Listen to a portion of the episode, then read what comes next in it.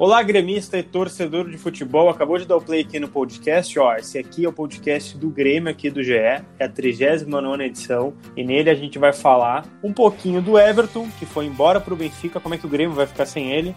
E também essa polêmica aí de poupar ou não poupar no início do Brasileirão, sendo que ainda não tem a Libertadores e a Copa do Brasil para o Grêmio disputar. Confira tudo isso e muito mais a partir de agora.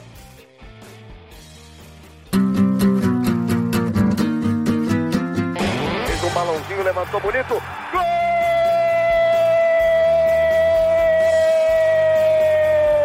Uma grande jogada de Renato pela direita. Partiu Luan, dominou o lance, é bom, o lance é bom, o lance é bom, o lance é bom. Olha o gol, olha o gol, olha o gol. Golaço do Grêmio. Para Everton, chegou, fez a finta, outra boa jogada, cruzamento. Olha a chance, olha o gol, olha o gol, olha o gol, olha o gol, olha o gol. Gol!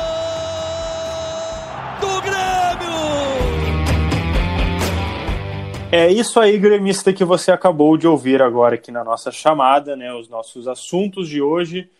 E eu estou aqui para debater sobre Grêmio com o nosso muso, o nosso galante aqui, o nosso deus Roberto Azambuja. Como é que tu estás, Betão? Olha, Tchê, muito melhor agora. Pelos elogios aí, eu discordo um pouco, tem outros colegas mais interessantes do que eu, mas te, te agradeço aí. Tudo Não. certo por aqui. Vamos, vamos falar de Grêmio aí. Vamos falar, acho que de alguém que é mais bonito que tu, Betão. Eu acho que alguém, assim, como Everton Cebolinha, eu acho que ele ganha de ti na beleza. Acho que talvez o cabelo, talvez ali a gente possa discutir o cabelo, mas acho que, né, Cebolinha é mais bonito que Betão. E por que de Cebolinha, Betão? Porque Cebolinha tá indo embora. Tá indo não, né? Estamos gravando este podcast aqui às 6h15 de quinta-feira, 13 de agosto de 2020. O Cebolinha já está em Portugal para assinar com o Benfica, né? Já está tudo acertado, como a gente noticiou. E ele já se foi, né, Betão? O que, que tu tem para trazer um pouquinho para a gente dessa, dessa viagem aí do, do Everton? Bom, né, Lucas? Isso até tem um pouco de bastidor aí, né? Que já desde o início da semana, desde o fim de semana, digamos assim, a gente está atrás de saber quando o Everton ia viajar, como poderíamos tentar uma entrevista com ele na saída, lá no aeroporto, e acabou que na quarta-feira o colega Fernando Becker, da RBS TV, foi lá fazer um plantão no aeroporto e encontrou ele lá, fez uma entrevista legal, o Everton se despedindo dos gremistas aí, apesar do, do próprio jogador ter divulgado um vídeo bem legal pro, de agradecimento aos, aos tricolores, né? Sim, sim. E agora hum, ele já está lá em Portugal, pronto para assinar com o Benfica, já foi uh, escoltado por repórteres portugueses na chegada lá em Lisboa. Agora vamos ver o, que vai ser do Benfica com Everton e Jorge Jesus. Mas aqui a gente está falando de Grêmio, né? Então, basicamente, é projetar aí como vai ficar o time sem o Cebolinha, sem o melhor jogador dos últimos dois anos aí, pelo menos. Antes de a gente entrar nesse debate, vamos só ouvir rapidinho que o Everton falou para o nosso colega Fernando Becker, a sua última palavra é, antes de embarcar para Portugal. A ficha demora a cair um, um pouco por tudo que eu vivi aqui no Grêmio, é, nessa cidade, aqui em Porto Alegre. Meu filho nasceu aqui, né, vou deixando raízes aqui. É, fico feliz por estar indo realizar um sonho, um desejo, né, que eu sempre almejei na minha carreira. É triste por estar deixando um, um clube como esse, um clube que me acolheu muito bem. Desde o início eu procurei sempre é, corresponder, né? Mas é, é alçar voos mais altos agora, voos maiores, que tudo possa dar certo lá nesse, nesse meu novo desafio.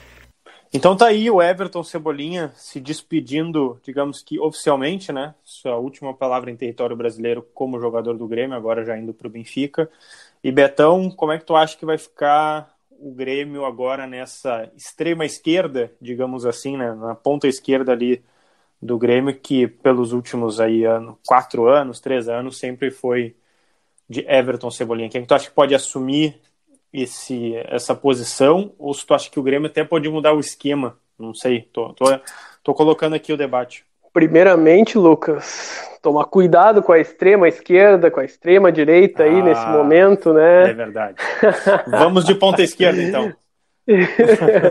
Exatamente.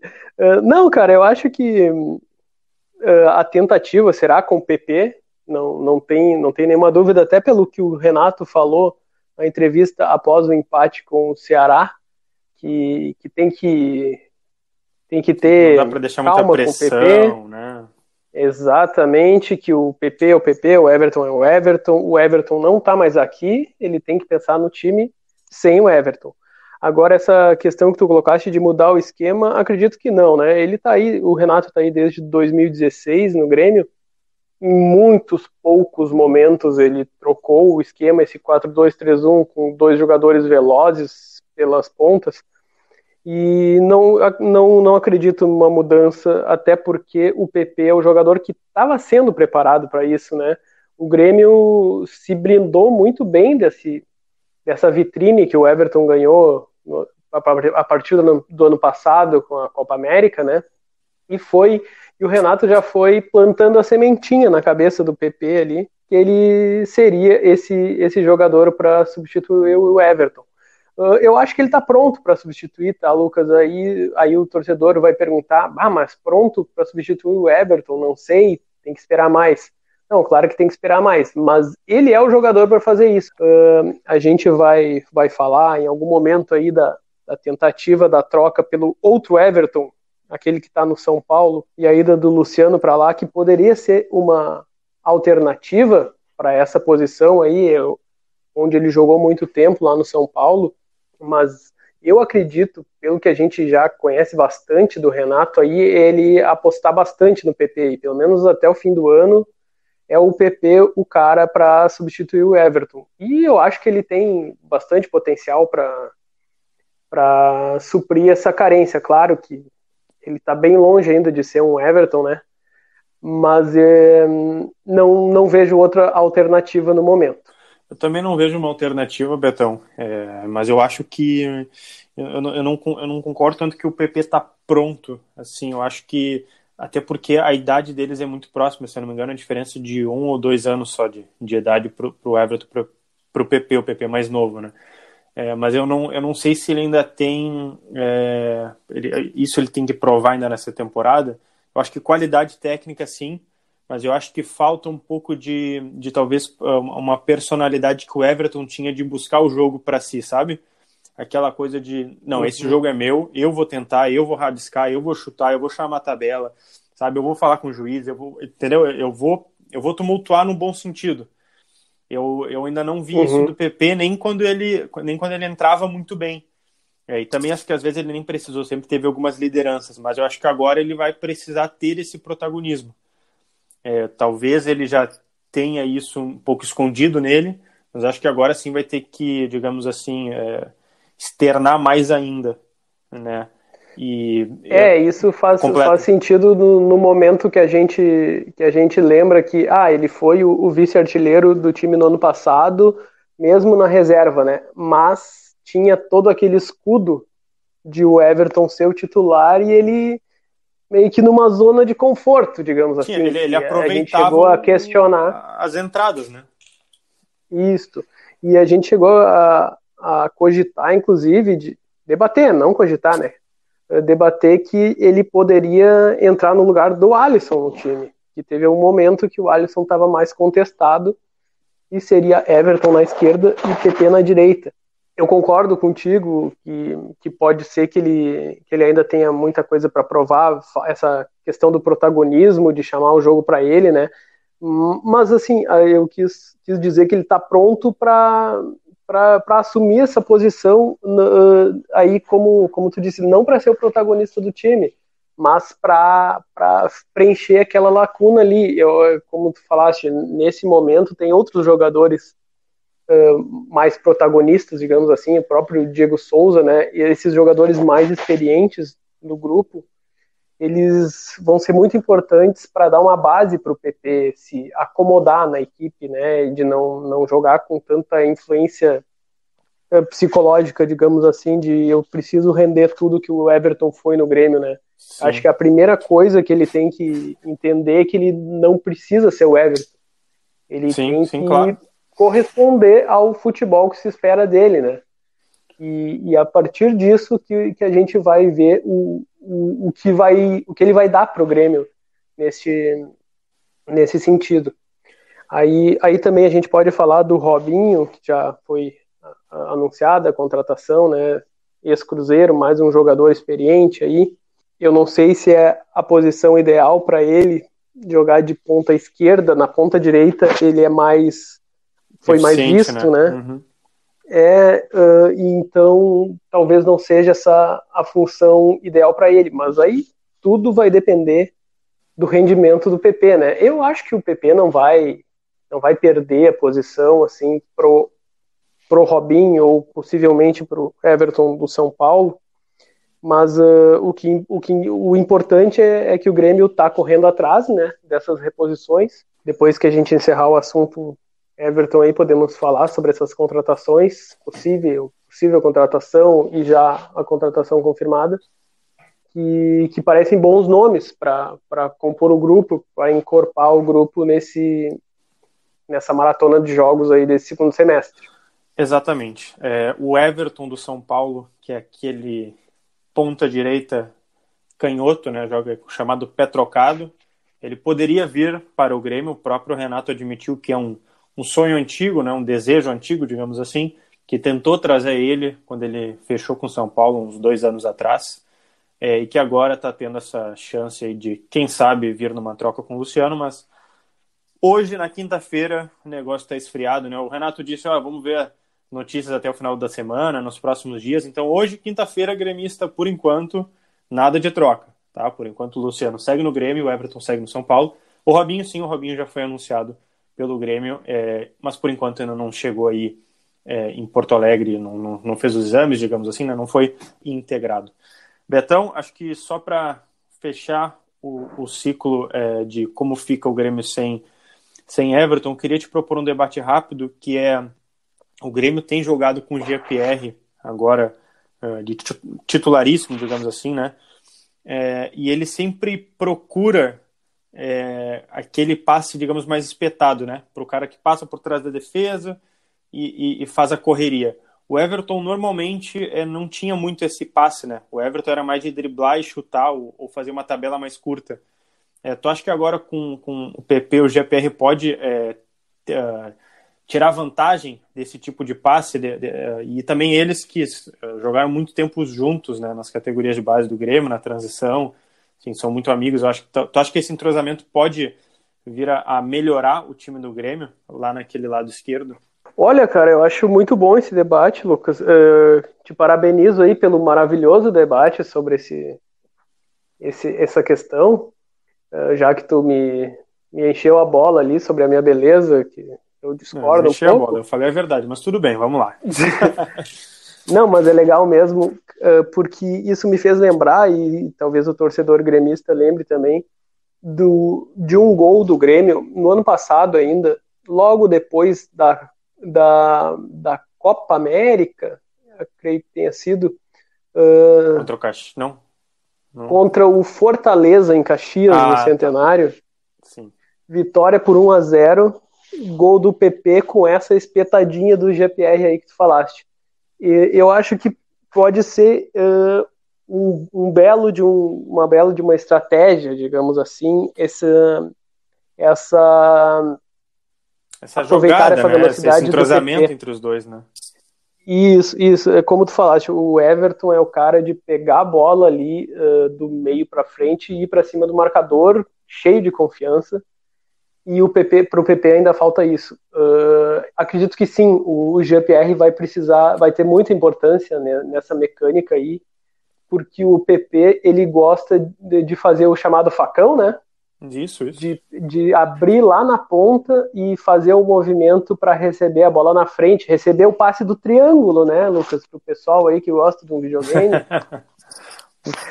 certo, não, tá certo, e... exatamente e, e, eu acho que pode, pode dar muito certo, é muito, muito interessante essa, esse é, eu, debate. Eu acho que vai, eu acho que e porque, um porque também, porque também o, o, o Alisson é um jogador que faz bastante isso. É, o, é uma, uma jogada que o Pedro Rocha fazia muito bem. e, exato, e que exato. talvez, enquanto demorar para o PP pegar essa confiança de partir para cima, de ser o jogador, e como o Renato fala, né, que nesse momento quem tem que ter medo é o zagueiro, não é o atacante, né, uh, o Grêmio pode se aproveitar muito disso, e a gente está falando aqui no Jean-Pierre, né, mas tem o Maicon também, que faz muito bem essa, essa jogada, tem o Matheus Henrique, que tem um passe qualificado, Claro, claro. Então pode começar eu, eu citei... por aí a nova estratégia, né? Sim, eu citei mais o GPR pelo, pelo entrosamento dos dois mesmo, por eles terem é, subido juntos. Sim, e é porque a, ele, é a função primordial dele também em campo. Claro, claro. Então, avançando um pouquinho, é, e já que a gente falou de PP, o PP foi o titular, um dos titulares do Grêmio, que esteve em campo no empate com o Ceará por 1 a 1 na segunda rodada do Brasileirão. O jogo foi na última quarta-feira. É, se você está escutando isso, a quarta-feira foi dia 12 de agosto. E o Grêmio poupou, digamos assim, muitos titulares, alguns por algumas razões, é, como o GPR, que tem um problema particular. O Matheus Henrique foi ainda não está 100% fisicamente, alguns outros jogadores o Renato não não explicitou, não, né, não, não deixou muito claro por que, que poupou, por exemplo, Kahneman, Jeromel, né, o Maicon, mas enfim, o Grêmio foi lá com um time misto, talvez reserva, a gente pode chamar, e ficou no 1 a 1 é, Betão, é, assim, vamos só contextualizar, né? O Grêmio vem, os seus, tirando o jogo do Ceará, né, os últimos dois jogos, o um empate com, quer dizer, a vitória contra o Fluminense, né, na estreia do, do Brasileirão, e antes, é, um jogo bem desgastante que foi a final do segundo turno do Gauchão, a vitória por 2 a 0 no Clássico Grenal. É, lembrando que o Matheus Henrique e o GPR não jogaram contra o Fluminense, né? Se eu não estou enganado, eles também não jogaram. Então, Sim, assim, não jogaram. Vem, não jogaram. Já vem poupando aí dois jogos. É, e claro que o GPR que a gente não pede, né? Para que ele volte a jogar logo. Isso é, né? Que, que, que, que se resolva o problema particular. Mas, enfim, é, vai tendo é, algumas preservações do Renato e principalmente contra o jogo, no jogo contra o Ceará. Tu acha que dava para ter poupado o que se poupou ou dava para alguém não ter sido poupado, dava para insistir um pouquinho mais, porque é um pouco da que a gente viu ano passado, né, com o Jorge Jesus. É, não poupava, é. né? Às vezes, sei então... lá, os últimos 10 minutos os caras estavam se arrastando, mas tava 3 a 0 o placar, né, digamos. Sim, é, assim, para começo de conversa, eu, eu não concordo com essa preservação tão cedo. Por quê? Uh, eu não tenho o número agora em mãos aqui, mas o Grêmio deve ter feito uma, mais ou menos uns seis, sete jogos aí até essa partida contra o Ceará, depois da volta do futebol. E aí o Renato fala, ah, o ritmo de jogo a gente só vai ter lá pelo décimo segundo jogo. Uh, então, dá ritmo de jogo para os caras, né? Aí, ah, mas aí na, na, justificativa dele é que ficaram 120 jogos sem jogar, uh, daqui a pouco dias. alguém estoura. Não. Isso, 120 dias, Fernando. É, eu acho difícil chegar a 120 jogos num ano, mas. É, assim, né? sim, foi, foi, quatro meses parado, né? É, e aí, aí assim, é aquele debate. No início do ano, tem que botar os caras para jogar para eles pegarem ritmo.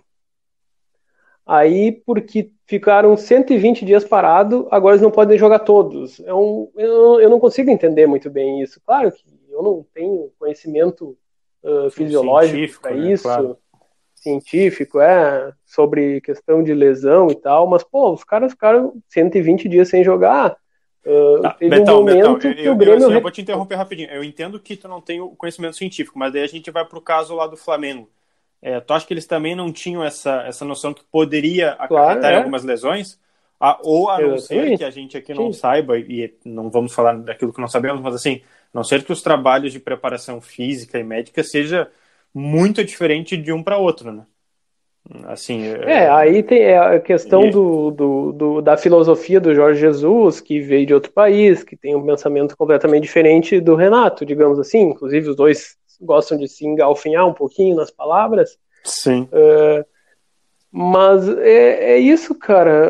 Um, difícil tu, tu, tu pegar, ah, é, agora vamos falar da sequência que o Grêmio vai ter. Corinthians no sábado, depois Flamengo, depois Vasco. Três jogos de bastante uh, intensidade, difícil, né? E, se, e, sendo que os dois é... últimos são no Rio de Janeiro, né? São fora, vai ter que viajar de novo. É, de repente o Grêmio pode fazer aquela aquele aquela manutenção lá no Rio de Janeiro que já fez em alguns outros anos aí de, de viajar para jogar o, contra o Flamengo, ficar lá para jogar contra o Vasco depois, né?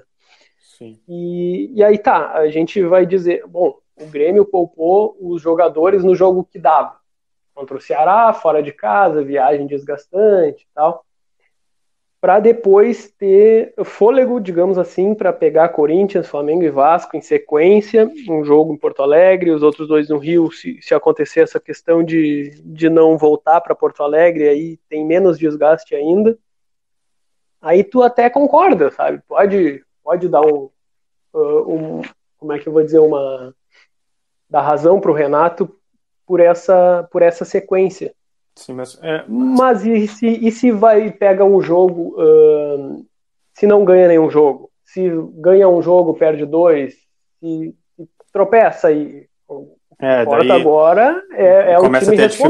Claro, claro. É, é, tu tem que, se tu tá planejando isso, tu tem que, tu tem que fazer o time responder. Porque, é, eu ah, acho... o Grêmio sempre quer ser campeão brasileiro e tal. Quantas, quantas, quantas mensagens a gente viu nas redes sociais aí depois que, que a gente divulgou aí que o Grêmio ia com time reserva para a partida contra o Ceará, Quantas, part... Quantas mensagens a gente viu de torcedor falando: ah, o Grêmio entra mais uma vez querendo ser campeão brasileiro e na segunda rodada já está poupando, né? Então, assim, não é um pensamento só nosso de querer criticar o Renato e as decisões do Renato, até porque ele tem muito. tem a costa muito larga aí, né, nesses, nesses últimos anos pelo Grêmio.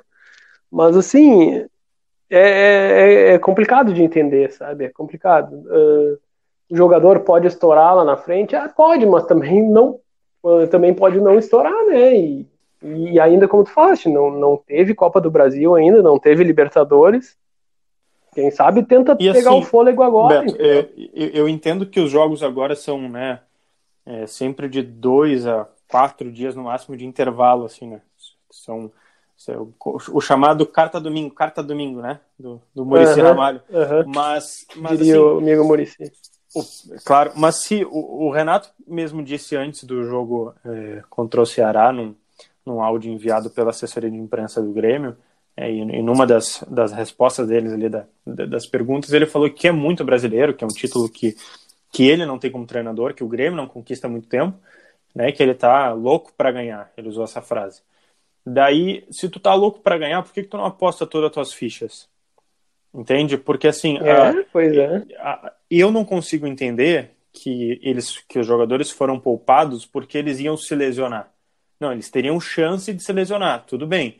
Mas assim, ontem o Orejuela estava com cãibra e, né, e depois deu, alongou um pouquinho, deu outro pique lá num contra-ataque, não deu certo, mas assim, eu, eu acho que tem margem para bater no limite, sabe? Para tu chegar perto do 100%, 100% 110% do, de, de exigência física deles. É, eu acho que é um trabalho muito mais do clube daí de, de entender e, e, de, de trabalhar o jogador para ele aguentar mais a carga ou para ele ter um trabalho de preservação é, de, de, não, não, digo de mais qualidade, mas talvez mais intenso, sabe? Preserva mais o físico, daqui uhum. a pouco treina menos, não sei, mas me, me parece que o planejamento não é para ganhar o brasileiro. Que se fosse para ganhar o brasileiro, alguns estariam ali. Né? Pô, tu poupou o Vanderlei, é, assim, já... pô, o Vanderlei tá lesionado, né? não é a informação que a gente tem. Né? A gente entende o desgaste, mas eu acho que acho que às vezes dá para forçar um pouquinho mais. E, eu entendo assim, eu acho que não devia ter poupado, a não ser o Maicon, assim, que tem os, os seus problemas ali de, né, do, do, joelho e tudo mais. Esse ano não tá tendo, né? Esse ano tá indo muito bem nesses termos físicos, mas enfim, a gente entende um caso ou outro. Mas eu acho que, por exemplo, Kahneman, Vanderlei poderiam ter, ter ido, ao menos. É, e, e vamos lembrar aqui, né, antes ainda de, de voltar aos jogos, quantas vezes a gente ouviu o pessoal falar que, que os jogadores já estavam chegando no limite físico, né? Daqui a pouco de tanto treino físico, eles podiam justamente estourar, se machucar pelo, pela carga de tanto treino físico. Aí tu libera os jogos, volta os jogos, e aí joga seis jogos e tem que parar de novo porque eles vão estourar. Não, espera aí, né? Tem, tem, tem coisa que não bate, entendeu? E, e volto a repetir, como diz o Renato, eu não tenho conhecimento científico, né? Mas dá margem para gente, a gente questionar isso. Outra claro, coisa claro. Que, o, que o Renato fala, falou na, na coletiva depois do Ceará. Ah, eu mesmo tô cansado e eu nem jogo, tô, tô, tô esgotado porque é muito esgotamento psicológico. Pô, mano, quatro meses sem jogar, só treinando. Os jogadores também não estavam cansados psicologicamente, loucos para jogar, não aguentavam mais claro. treinar fisicamente. Então, assim, a gente tem que entender que, como ele fala, ah, três, quatro cabeças pensam mais do que uma e que ele tem que pensar em tudo que acontece no clube. Mas assim, é difícil concordar com ele. Eu entendo, mas eu, eu não concordo. Eu vou te dizer, eu, eu entenderia. Preservação em massa. Talvez, claro, eu entenderia e talvez concordaria se o jogo seguinte a, a esse da preservação, né, de, de, de poupar, é, fosse um jogo muito importante, como, como foi o Grenal valendo a taça ali do segundo turno, sabe? Que dava vaga na final. Tudo bem, ali, ali eu vou entender. Agora, assim, tu vai poupar contra o Ceará, que na teoria, né, tu tem um time de, de superioridade técnica, que é o Grêmio, né, e depois daí tu tem o Corinthians, quer dizer, então agora tu vai de titular máximo contra Corinthians e Flamengo, fazendo um embate muito mais difícil do que faria contra o Ceará se tu fosse o teu titular. Então, qual, qual, é a chance de conquistar os três pontos? Ah, é em casa, não sei, sabe, tem a logística mais fácil. Tá, mas, né, eu acho que dava, dava sim para ter mudado é, contra o Ceará e ter ido alguns reforços, digamos assim. E vamos ver aí ao longo da temporada. Betão, estamos chegando ao fim do podcast, mas antes, antes, acho que ainda dá tempo aqui, temos aí uns 3, 4 minutinhos mais ou menos, de lembrar que Luan está voltando à arena. Mas calma, calma, gremista, calma, torcedores. É, que o Luan deve estar aí entre os relacionados é, do Corinthians, que vai enfrentar o Grêmio. É, me lembra o horário só, Betão? É sábado às 19, é isso? 19 horas. Sábado isso, às 19, 19 horas, horas, na Arena. O Luan tá de volta. Isso que, se eu não me engano, ele foi reserva. É, ele não começou o jogo né, do, do Corinthians agora no meio de semana. Perfeito. Contra o Atlético Mineiro. Exatamente. Eu tava, tava tentando abrir o nosso famoso Google aqui. É, e Beto, como é que tu acha que vai ser é claro, né, não tem o fator torcida, né, não tem a comoção da torcida, mas como é que tu acha que vai ser o Luan voltando? É, se é, eu acho que talvez ideia não seja titular, né, mas voltando ali, reencontrando, eu acho que não sei se daqui a pouco talvez não tenha alguma homenagem para ele por parte do clube.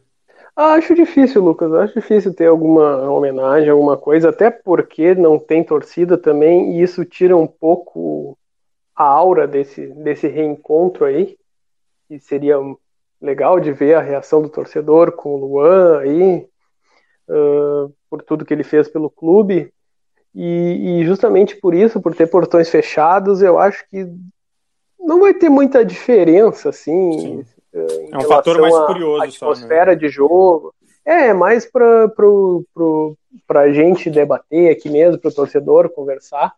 Mas uh, em relação a uma uma diferença prática assim em campo ou no rendimento dele, creio que não. É mais um é mais um elemento para vender a partida, né, para chamar um, um, clássico brasileiro nesse, desse tamanho. Mas assim, com relação ao contexto, acho muito muito improvável que tenha alguma diferença para ele e para o time do Grêmio também. A diferença é que o time do Grêmio sabe como ele joga. Né?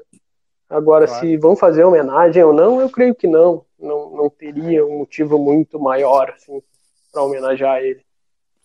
Então fica aí para os gremistas, então, no imaginário, de relembrar um pouquinho de Luan ao revê-lo aí na, na telinha, né? Como a gente chama, ou, é, porque não vai estar aí no estádio, né, para ver o Luan, mas vai ver na TV, vai ouvir no rádio, vai ver no site, vai poder acompanhar as notícias do Grêmio sempre em ge.globo barra Grêmio. Beto, te agradeço por mais um podcast do GE aqui conosco, né? Porque temos a nossa audiência aí fiel. Então, te agradeço mais uma vez e agora vamos seguir trabalhando. E quem sabe aí o próximo tu não vem de novo nos abrilhantar com essa beleza. Ah, pena que o pessoal não pode me ver, né, no, no podcast aí, porque aí poderia tirar a prova, né? Ah, mas, mas, valeu, Lucas, valeu pelo convite aí. Fica para a semana que vem. vamos, vamos, vamos deixar assim, o pessoal não precisa olhar o rosto de ninguém, desde que uh, nos ouça e possa debater aí, nos procurar nas redes sociais, debater alguma coisa que tenha discordado ou concordado. Mas deixa, deixa a aparência para uma diria. próxima. Segue o jogo. É, segue o jogo e, e valeu aí pelo convite. E um abraço para todos os gremistas aí que continuem no, nos ouvindo e nos acompanhando lá no ge. Globo. É isso aí, gremistas e todos aí fãs de futebol que estão nos escutando. Esse podcast do Grêmio aqui do GE chegou ao fim. Você pode sempre nos encontrar nas plataformas aí de streaming de podcast, né? O Spotify, o Google Podcasts, o Apple Podcasts, ou também no ge.globo/podcasts. E sempre, né, quer saber de Grêmio, acessa lá ge.globo barra Grêmio e fica por dentro de tudo que está rolando pelo Tricolor. É isso, me despeço aqui, fiquem em casa e até a próxima.